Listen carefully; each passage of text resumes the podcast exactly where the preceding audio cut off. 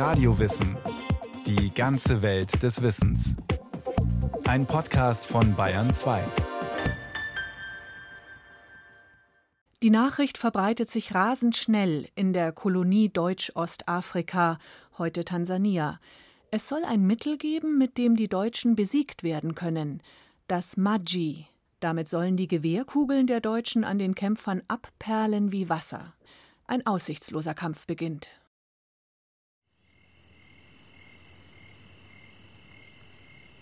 Der Anfang wirkt harmlos.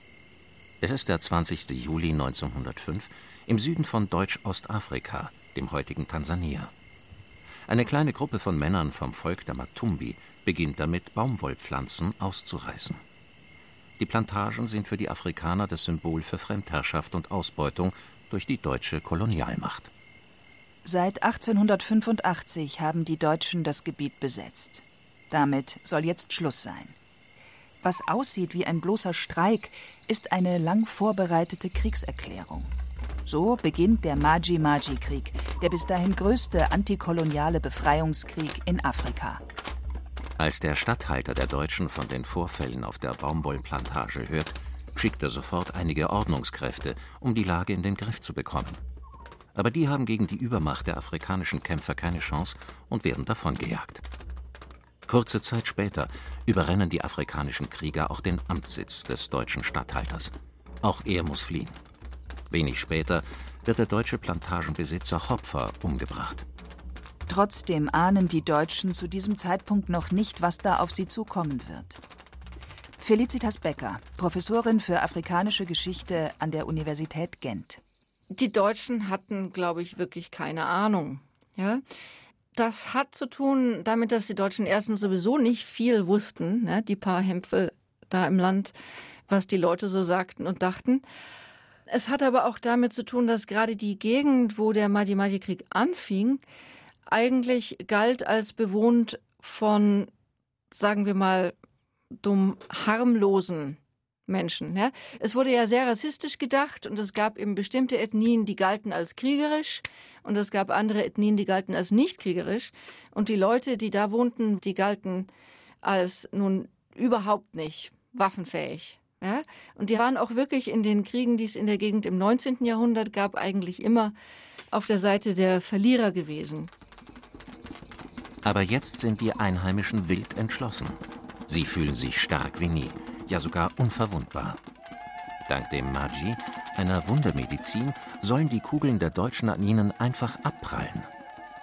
Magi bedeutet auf Swahili Wasser, und das war auch die Grundlage der Medizin, zusammen mit gekochter Hirse.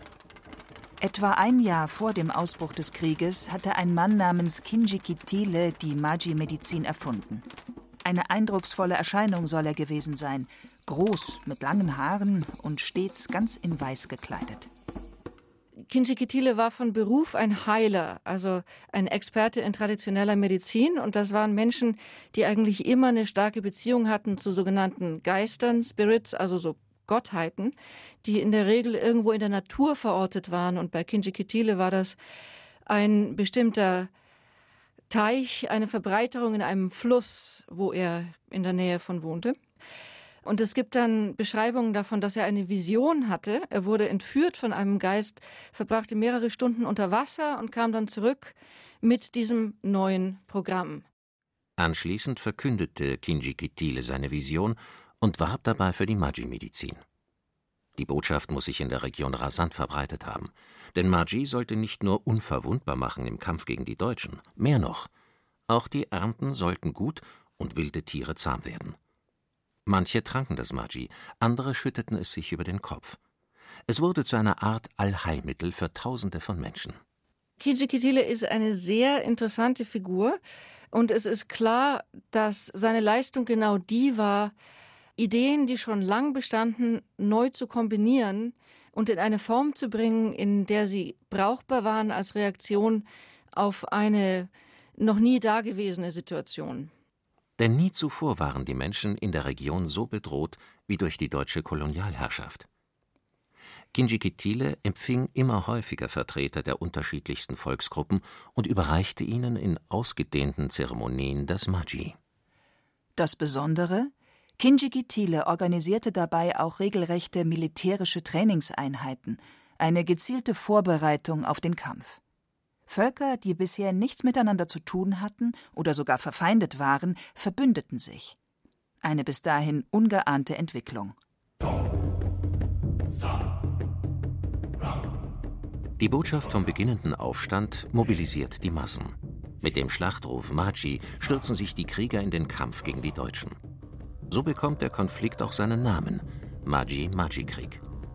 Hunderte Kämpfer überrennen und plündern die Küstenstadt Sangawa. In Livale erobern die Krieger auch die erste Festung der Deutschen. Mit Brandpfeilen attackieren die Kämpfer die Gebäude. Ein deutscher Offizier, Siedler und afrikanische Hilfssoldaten werden getötet.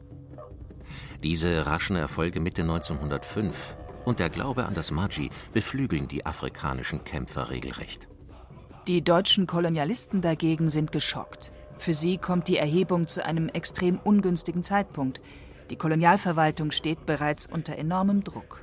Denn seit längerem wächst die Kritik im Deutschen Reich am teuren Kolonialabenteuer. Der Grund? Die versprochenen Gewinne bleiben aus. Stattdessen sind die Kolonien ein enormes Zuschussgeschäft.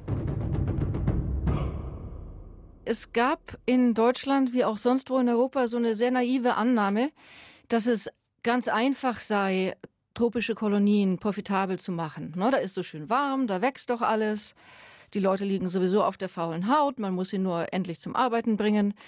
Und das war natürlich eine totale Fehlkalkulation. Tatsächlich ist es so, dass tropische Landwirtschaft vielen, vielen Herausforderungen gegenübersteht und gerade Arbeitskräftemangel ein ständiges Problem ist. Das Land war ja wahnsinnig gering bevölkert. Ja? Ähm, und nachdem sich dann verschiedene Versuche durch die Einführung neuer landwirtschaftlicher Produkte in dem Land Gewinne zu machen als Holzwerk herausstellten, verfiel man eben auf Zwangsarbeit in Baumwollfeldern. Mit aller Macht versuchten die Deutschen, möglichst viel Profit aus der Kolonie herauszupressen, ohne Rücksicht auf die Bevölkerung. Prügelstrafen und überlange Arbeitstage waren an der Tagesordnung. Mit dem Amtsantritt des neuen Gouverneurs der Kolonie, Gustav Adolf Graf von Götzen, verschärfte sich die Lage nochmals. Anfang des Jahres 1905 verfügte er eine drastische Steuererhöhung und außerdem wurde immer mehr Land enteignet. Es wurde für die immer größeren Plantagen gebraucht. Unter den Einheimischen staute sich die Wut an. Dieses Gefühl griff Kinjikitile auf und versprach eine Lösung. Sein Maji sollte der Ausbeutung ein Ende bereiten. Allerdings gelingt es den Deutschen, ihn als Hauptverantwortlichen hinter dem Aufstand auszumachen. Kinjikitile wird, mit anderen, festgenommen und wenige Wochen nach dem Beginn des Maji-Maji-Krieges hingerichtet. Bis zum Schluss soll er überzeugt gewesen sein von seiner Vision. So hält es Gouverneur von Götzen in seinen Erinnerungen fest.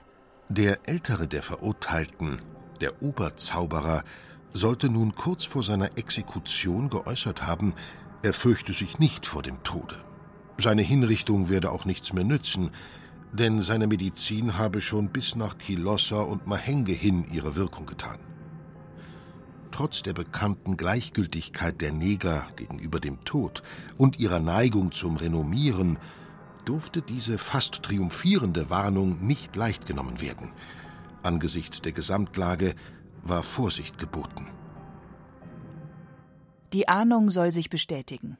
Im August 1905 folgt beinahe täglich eine größere Attacke auf Stationen und Siedlungen der deutschen Kolonialherren. Zehntausend Kämpfer greifen die größte Militärstation der Gegend in Mahenge an. An diesen Angriff erinnert sich der deutsche Feldarzt Wilhelm Arning später so. Sie sind mit einer Einigkeit und Entschlossenheit in den Aufstand von 1905 eingetreten, die erstaunlich ist und fast Bewunderung erwecken könnte. Zu vielen Tausenden fanden sie sich aus der Ebene und von den Bergen zusammen, um die verhasste Station niederzuwerfen. Sie gaben ein für die deutsch-ostafrikanische Kriegsgeschichte unerhörtes, kaum für möglich gehaltenes Beispiel, indem sie einen großen, gut gebauten und stark besetzten festen Platz mit stürmischer Hand zu nehmen versuchten. Der Angriff kann von den Deutschen schließlich gerade noch abgewehrt werden. Dabei wird eines immer deutlicher. Das zentrale Versprechen des Maji wirkt nicht, nämlich, dass es unverwundbar macht. Unzählige afrikanische Angreifer sterben im Kugelhagel der deutschen Truppen. Ein deutscher Kommandant beschreibt in seinem Tagebuch Berge von toten Afrikanern. Aber der Glaube an das Maji lebt trotzdem noch weiter. Denn damit das Maji wirkt, mussten bestimmte Vorgaben eingehalten werden. Sexuelle Enthaltsamkeit zum Beispiel. Aber auch manche Speisen waren tabu, wie Historikerin Felicitas Becker erklärt. Und wenn dann welche erschossen wurden, dann war es für die Boten des Maji, bekannt unter dem Namen Hongo, relativ einfach zu sagen, naja, die haben irgendwas falsch gemacht. Und als sich dann ziemlich schnell herausstellte, dass das Mahdi nicht wirksam war, kam es auch dazu, dass dann neue Runden Mahdi gekocht oder geschickt wurden und dann gesagt wurde, das ist jetzt besser. Oder es wurden neue Tabus hinzugefügt. Ja, und auf die Weise konnte die Glaubwürdigkeit des Mahdi mehrmals erneuert werden. So breiten sich die Kämpfe immer weiter aus. Bereits zwei Monate nach dem Beginn des Maji-Maji-Kriegs hat dieser seine größte Ausdehnung erreicht. Die komplette Südhälfte der Kolonie Deutsch-Ostafrika ist betroffen, ein Gebiet etwa so groß wie die Bundesrepublik Deutschland. Der deutschen Kolonialverwaltung fehlt es schlicht an Personal, um sich den Kämpfern wirkungsvoll entgegenzustellen und nicht nur Verwaltungsstationen zu verteidigen. Bei Gouverneur von Götzen macht sich Verzweiflung breit. Es wurde bereits angedeutet, dass der Sparsamkeitsdrang des Mutterlandes den Gouverneur von Deutsch-Ostafrika vor eine in gewissen Fällen unlösbare Aufgabe stellt. Diese Aufgabe bestand im Jahre 1905 in kurzen Worten darin, eine Million Quadratkilometer Landes mit beträchtlichen darin investierten europäischen Werten gegen die völlig unberechenbaren Launen von sieben Millionen halbwilden Negern zu sichern. Die koloniale Armee der Deutschen ist zahlenmäßig völlig unterlegen.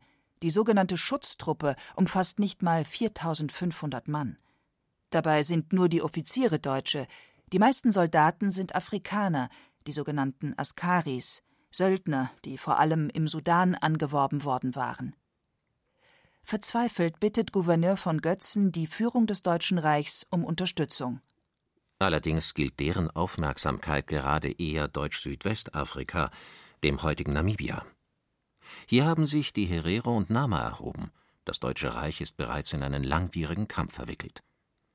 Dennoch, schließlich wird Verstärkung bewilligt. Aber die Verlegung deutscher Marinesoldaten braucht Zeit. Ebenso die Anwerbung neuer Askari. Erst im Oktober 1905 trifft die Verstärkung ein. Nun gehen die deutschen Truppen in die Offensive. In sogenannten Strafexpeditionen folgen sie den Maji-Maji-Kämpfern. Es kommt nicht selten zu regelrechten Massakern. Weit weg von der Kolonialverwaltung in Dar es Salaam fühlen sich die Offiziere ohne Kontrolle. Ihre Brutalität kennt daher kaum Grenzen. Besonders verheerend ist dabei eine Waffe, das Maschinengewehr, die sogenannte Gatling Gun. Da gibt es wieder so einen schönen englischen Reim. Whatever happens, we have got the Gatling gun and they have not. Egal was passiert, wir haben das Gatling-Maschinengewehr, sie haben es nicht. Die afrikanischen Krieger sind mit ihren Pfeilen, Speeren und anderen veralteten Wurfgeschossen ohne jede Chance, auch wenn sie zu Tausenden angreifen. In Schlachten auf offenem Feld werden sie regelrecht niedergemäht. Spätestens jetzt verlieren die meisten den Glauben an die übernatürlichen Kräfte des Maji.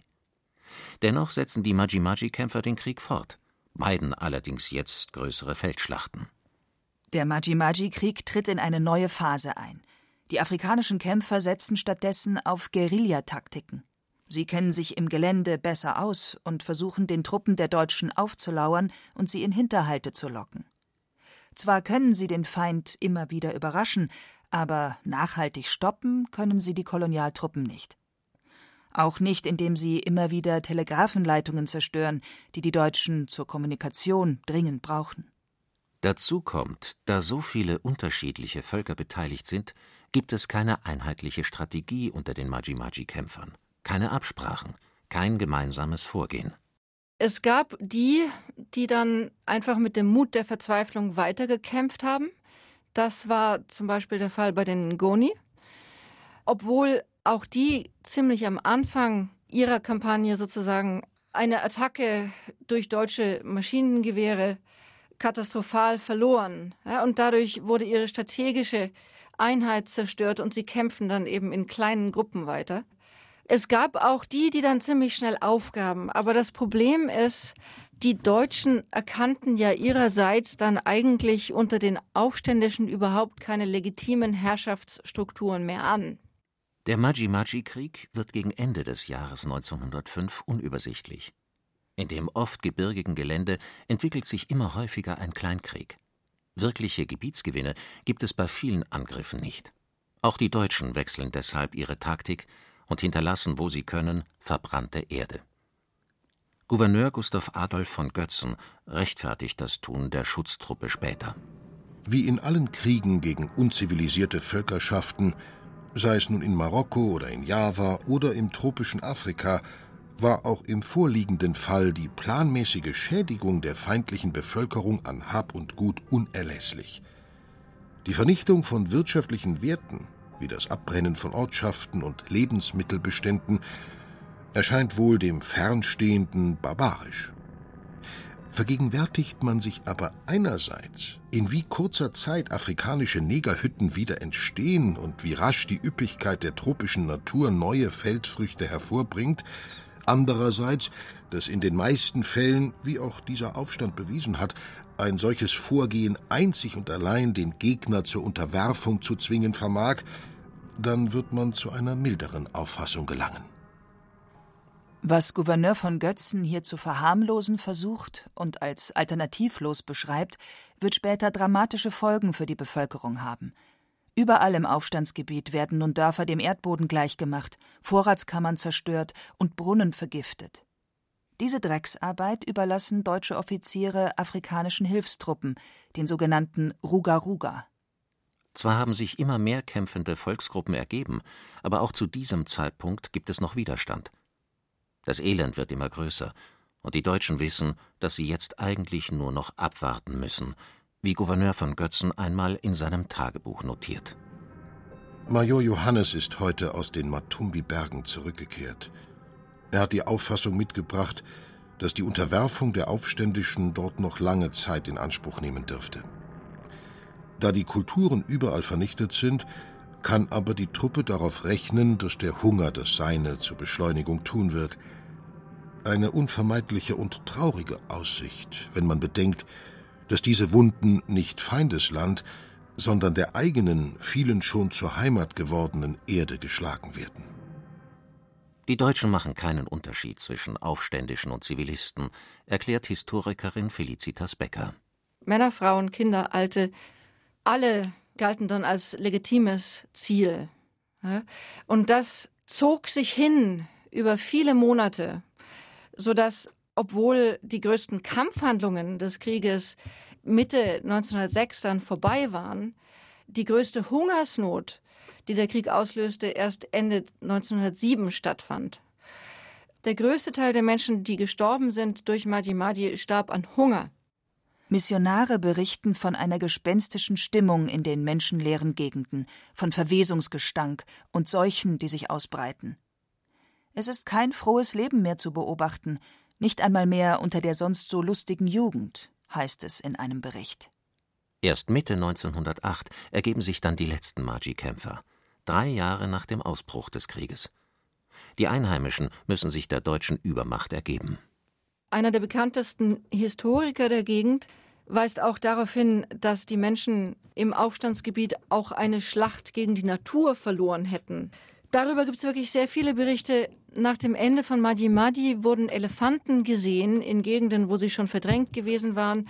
Und es gibt auch Berichte darüber, dass die Löwen zum Teil dann in die erbärmlich gebauten Hütten der Überlebenden eindrangen und die Menschen in ihren Häusern verschlangen, weil die so geschwächt waren, dass sie die Abwehr der Löwen nicht mehr organisieren konnten. Über die Gesamtzahl der Opfer im Aufstandsgebiet gibt es sehr unterschiedliche Schätzungen. Wie viele genau, das ist wirklich schwer zu sagen, weil man so wenig darüber weiß, wie viele Menschen vorher da waren. Aber 200.000 ist so eine Zahl, die oft genannt wird. Wie ungleich der Krieg war, wird klar, wenn man diese Zahl mit den Opferzahlen auf der Seite der deutschen Kolonisatoren vergleicht. Zwar sollen mehr als tausend der afrikanischen Hilfssoldaten der deutschen Kolonialtruppen gestorben sein, aber gerade mal 15 Europäer kamen durch die Kämpfe ums Leben.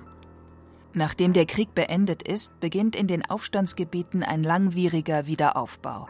Erst nach Jahren ist die Landwirtschaft wiederhergestellt und die Menschen kehren mehr und mehr zurück in den Süden der Kolonie. In den folgenden Jahrzehnten verschwindet der Maji-Maji-Krieg aus den öffentlichen Debatten.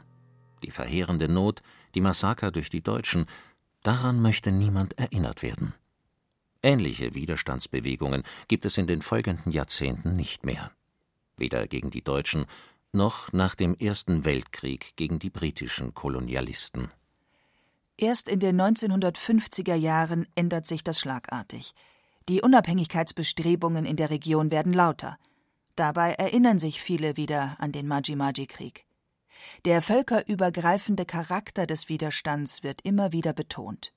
Darin habe sich bereits ein gewisses Nationalgefühl angedeutet, erklärt zum Beispiel Julius Nyerere, einer der führenden Köpfe der Unabhängigkeitsbewegung.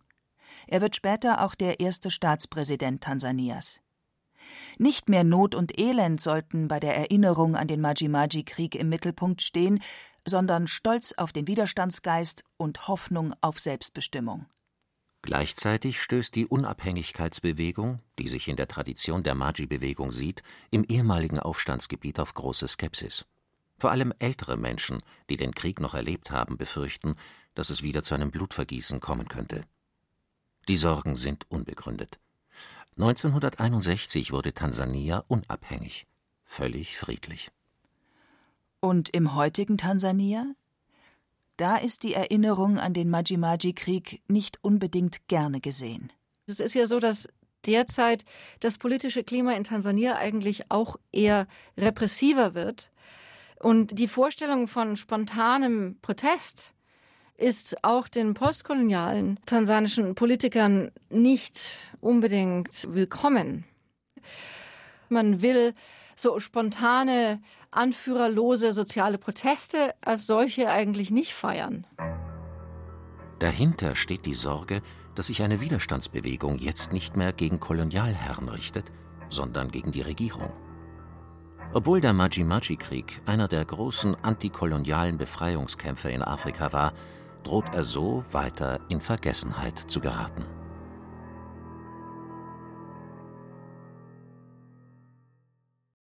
Das war Radio Wissen, ein Podcast von Bayern 2. Autor Linus Lühring. Regie Rainer Schaller. Es sprachen Hemmer Michel, Hans-Jürgen Stockerl und Stefan Wilkening. Technik Adele Kurzil. Redaktion Thomas Morawetz. Wenn Sie keine Folge mehr verpassen wollen, abonnieren Sie Radio Wissen unter bayern2.de/podcast.